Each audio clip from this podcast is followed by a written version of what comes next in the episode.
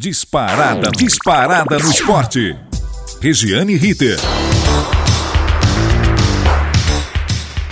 Muito bem, nós estamos chegando nesta quarta-feira, 15 de setembro, para falar no Disparada no Esporte da Gazeta On. E começamos com mais notícias para o torcedor Santista. O Peixe voltou a perder para o Atlético Paranaense, desta vez em casa, pior ainda, e foi eliminado da Copa do Brasil prejuízo imediato de mais de 7 milhões de reais, premiação que entra para os cofres do Furacão por passar às semifinais. 1 a 0 foi o resultado no Paraná, primeiro jogo. 1 a 0 na Vila. Não tem como explicar como o Santos não conseguiu sequer arrancar um empate, que não daria para nada, mas ficaria menos feio. Há jogadores na, na equipe pedindo desculpas ao torcedor e o torcedor vai se revoltando, começa a pichar os muros da Vila Belmiro, dizendo se não vai pelo amor, vai pelo terror e aquelas ameaças de violência que sempre deixam é, a gente muito preocupado, a gente muito chateado, porque o futebol, como todos os esportes, ele serve para unir as pessoas, unir os povos, unir os continentes na Olimpíada, por exemplo, e não, evidentemente, para viver esse momento de terror. É classificado como terrorismo é, tanta ameaça assim que o torcedor faz se o clube não corresponder àquilo que dele se espera. Imaginem se todos fizessem a mesma coisa que violência terrível que seria o futebol. A má fase vai se prolongando por tempo indefinido. Agora, o velho samba recita: Santos, levanta, sacode a poeira e dá a volta por cima. Mas não vai ser fácil, o Santos sabe, ele está em 13º lugar na tabela de classificação do Brasileirão, com 23 pontos, aí que mora o perigo. Apenas dois a mais que o América Mineiro, que abre a zona de rebaixamento com 21 pontos. Hoje, serão conhecidos os outros três semifinalistas. O Flamengo espera o Grêmio no Maracanã, no estádio Mário Filho, e entra em campo vencendo por 4 a 0, placar do primeiro jogo em Porto Alegre. Talvez até para evitar um novo vexame, o time gaúcho ameaça não entrar em campo se houver presença da torcida. O, todos sabem, o Flamengo conseguiu, junto à Prefeitura e também ao STJD, licença para colocar 35% da torcida que cabe no Maracanã e mantendo os protocolos, evidentemente, sanitários. Por ter feito o jogo na Arena Grêmio sem torcedor, o Grêmio entende que o Flamengo não pode ter torcedor no Maracanã. É esperar para ver. O que se desenha para essa partida é um Grêmio com muitos reservas e poucos titulares. Chego a pensar, cá entre nós, que seria uma medida inteligente adotada por Luiz Felipe Scolari, o técnico do Grêmio, porque ser eliminado não causaria tanto dano aos titulares se eles forem poupados. Afinal, a dura empreitada de Felipão é tirar o Grêmio da zona de degola do Brasileirão. Porque a Copa do Brasil praticamente, como se diz por aí, já era. Como reverter 4 a 0 no estádio do Flamengo, lá onde o Flamengo manda e desmanda. Se fora ele fez 4 a 0, dentro de casa a coisa será bem complicada. Outra decisão será entre o Atlético Mineiro e o Fluminense em Belo Horizonte. Jogo de ida 2 a 1 para o Galo, que está em estado de graça. É líder isolado do Campeonato Brasileiro, 42 pontos, e pode empatar o jogo hoje que leva a vaga nas semifinais da Copa do Brasil. Tem gente no clube que entende e defende, explica a boa fase do Galo, dando méritos a Jorge Sampaoli, é, o polêmico técnico argentino que dirigiu o Atlético no ano passado, sugeriu atletas que estão muito bem no Galo, ou seja, todas as suas indicações deram certo, colocou o clube em outro patamar de visibilidade internacional e deu outra visão ao próprio clube.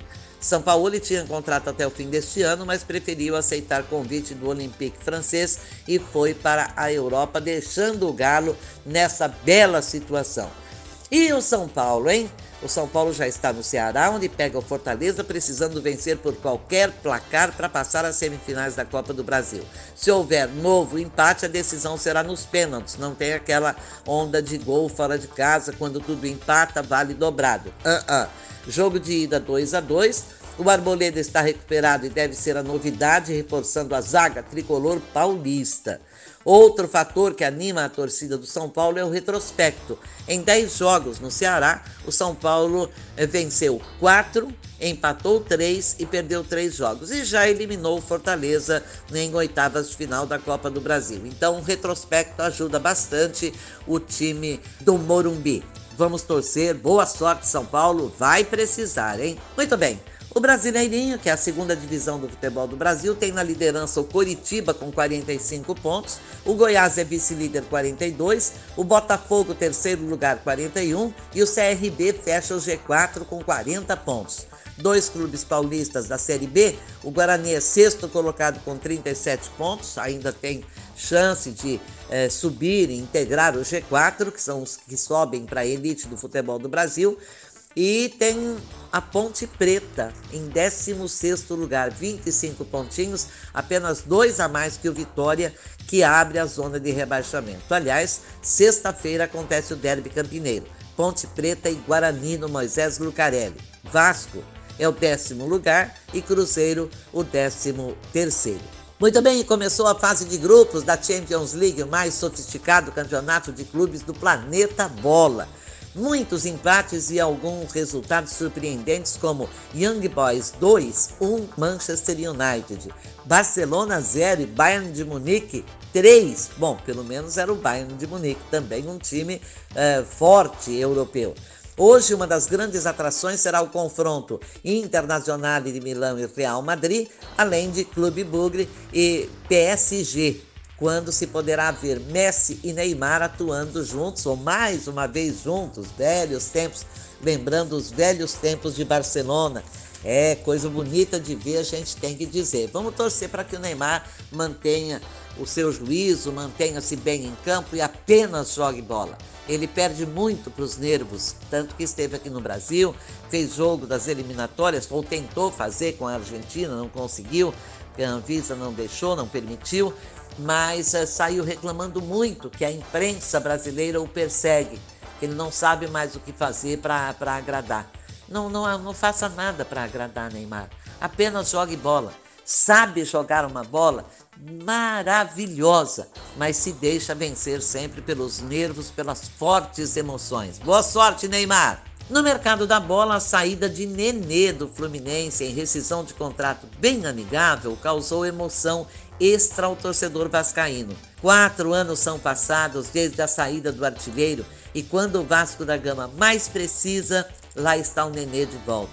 40 anos vestindo a mesma camisa com uma missão duríssima comandar uma reação não menos do que espetacular para levar o time de volta à elite do futebol do Brasil. Na Série B, o Vasco tem hoje o modesto décimo lugar, bem longe, claro, do necessário para subir, no mínimo o quarto lugar. Boa sorte, Nenê! Também vai precisar. O Palmeiras divide opiniões dentro de sua própria torcida, bastante desanimada com o quadro atual, o quadro que se apresenta no momento. Perdeu a liderança do Campeonato Brasileiro para o Atlético Mineiro e pode perder o segundo lugar para o Flamengo, que tem dois jogos a menos que o Verdão. Em vencendo estas duas partidas, o Flamengo também ultrapassa o Palmeiras e joga o Verdão para o terceiro lugar. Na Libertadores, o panorama não é muito melhor, não. Começa na terça-feira, dia 21, semana que vem, a disputa com o Atlético Mineiro das semifinais da Liberta e termina na terça, dia 28, imediatamente terça seguinte. Mas jogou com o Galo em agosto pelo Brasileirão e perdeu 2 a 0. E o Palmeiras está de luto. A atleta Maria Fernanda, da patinação artística do clube, morreu em acidente de carro na madrugada de domingo em São Paulo. Nota oficial do Palmeiras. É com muita dor que comunicamos o falecimento da nossa atleta Maria Fernanda Dias. Patinadora talentosa, Maria nos encheu de orgulho e engrandeceu as nossas cores com sua dedicação e amor ao alviverde. Aos familiares e amigos da atleta, o nosso mais profundo pesar. Esta é a nota do Palmeiras e nós acrescentamos o nosso pesar também pela morte em acidente trágico aos 20 anos. Imaginem os senhores que aos 20 anos eh, Maria já tinha 20 medalhas de ouro, muitas de prata, várias de bronze, fora as comemorações de quintos e sextos lugares, porque é evidente que com tão pouca idade comemora-se todo e qualquer prêmio conquistado com o seu talento. Ficamos também, claro, evidente, solidários aos familiares e amigos da Maria Fernanda, patinadora artística do Palmeiras.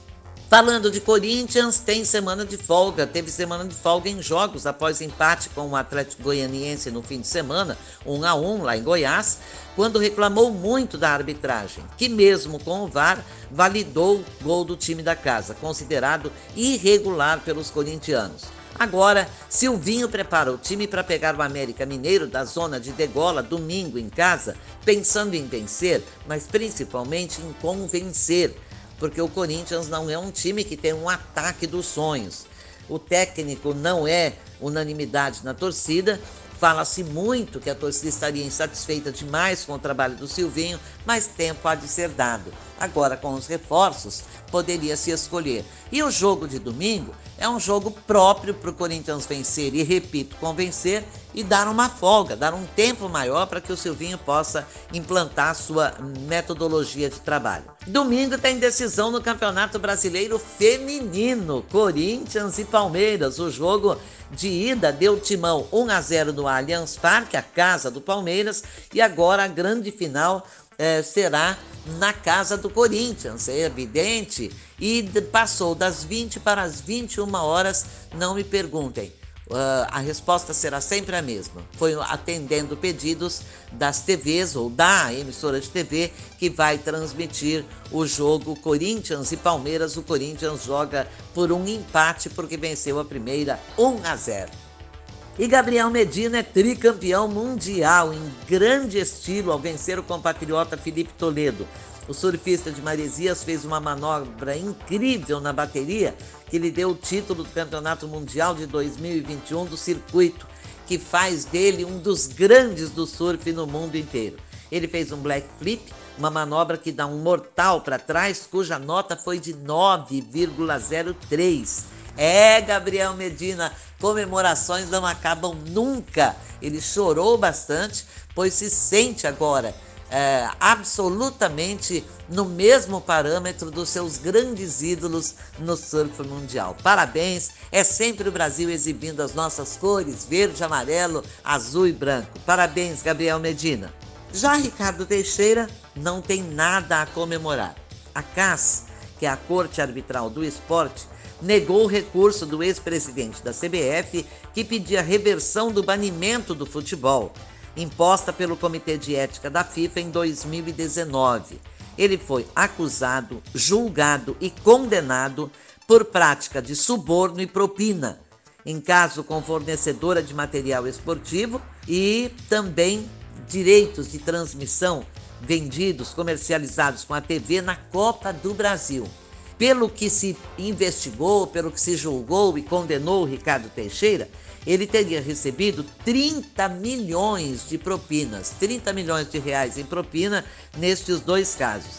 Se levarmos em conta, agora vejam os senhores, se levarmos em conta que o Ricardo Teixeira foi presidente da CBF durante 23 anos, e esse episódio da propina se refere a um único ano, a uma única época, a uma única data, o que teria levado de propina e de suborno Ricardo Teixeira à frente da CBF? Depois, a gente não sabe porque os clubes estão endividadíssimos, porque as dívidas dos clubes são impagáveis, porque as federações e a Confederação Brasileira de Futebol, as federações estaduais e a Confederação Brasileira nadam em dinheiro, fazem grandes reformas, promovem gigantescas festas, porque o futebol no Brasil é dirigido, nós falávamos ontem sobre isso aqui, é dirigido amadoristicamente. Se fosse só Uh, esse amadorismo que, que, prejudicasse o futebol do Brasil, que é uma grande fábrica geradora de empregos, até a gente teria, sei lá, caminhos a percorrer, profissionalizar, tornar empresa, o clube de futebol virar empresa, e muito já se falou e muito pouco se fez nesse sentido.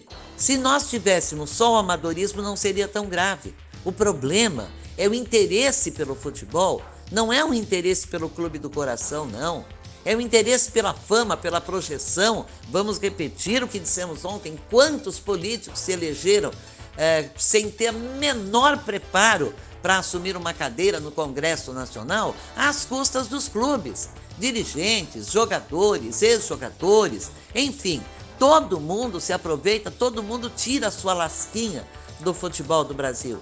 E o futebol vai encolhendo, e o futebol vai é, perdendo espaço e o futebol vai perdendo o brilho, principalmente o brilho de melhor futebol do mundo, afinal é o único, é o único país pentacampeão do mundo, é o mais vezes campeão da Copa do Mundo e muito mais do que vencemos cinco Copas do Mundo, perdemos Copas que estavam praticamente ganhas.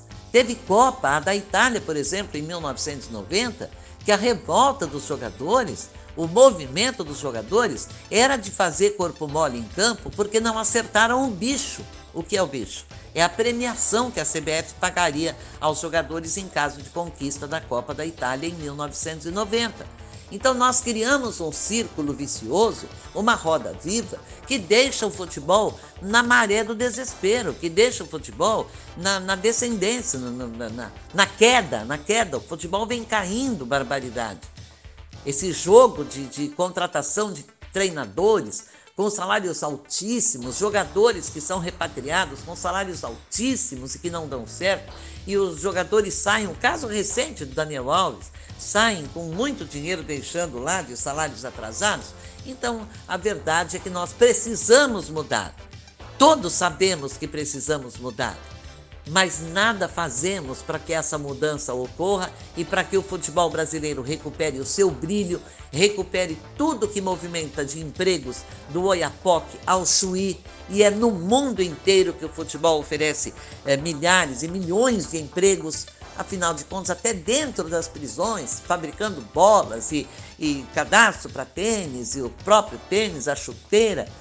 Até dentro das prisões, o futebol tem os seu, seus empreguinhos, as suas vagas, a sua maneira de ajudar a sustentar um brasileiro menos favorecido pela sorte. É com essa torcida de que um dia haja uma mudança, de que um dia possamos voltar ao que era. Dizem que voltar ao passado é retroagir, é perder tempo. Uh -uh. Quando era bom no passado e é ruim no presente, e a expectativa que se faz de futuro é muito fraca, temos de voltar sim ao que era bom. Um grande abraço, obrigada pelo prestígio e amanhã nós estaremos de volta aqui no Disparada no Esporte da Gazeta On. Abraço! Regiane Ritter. Disparada no Esporte.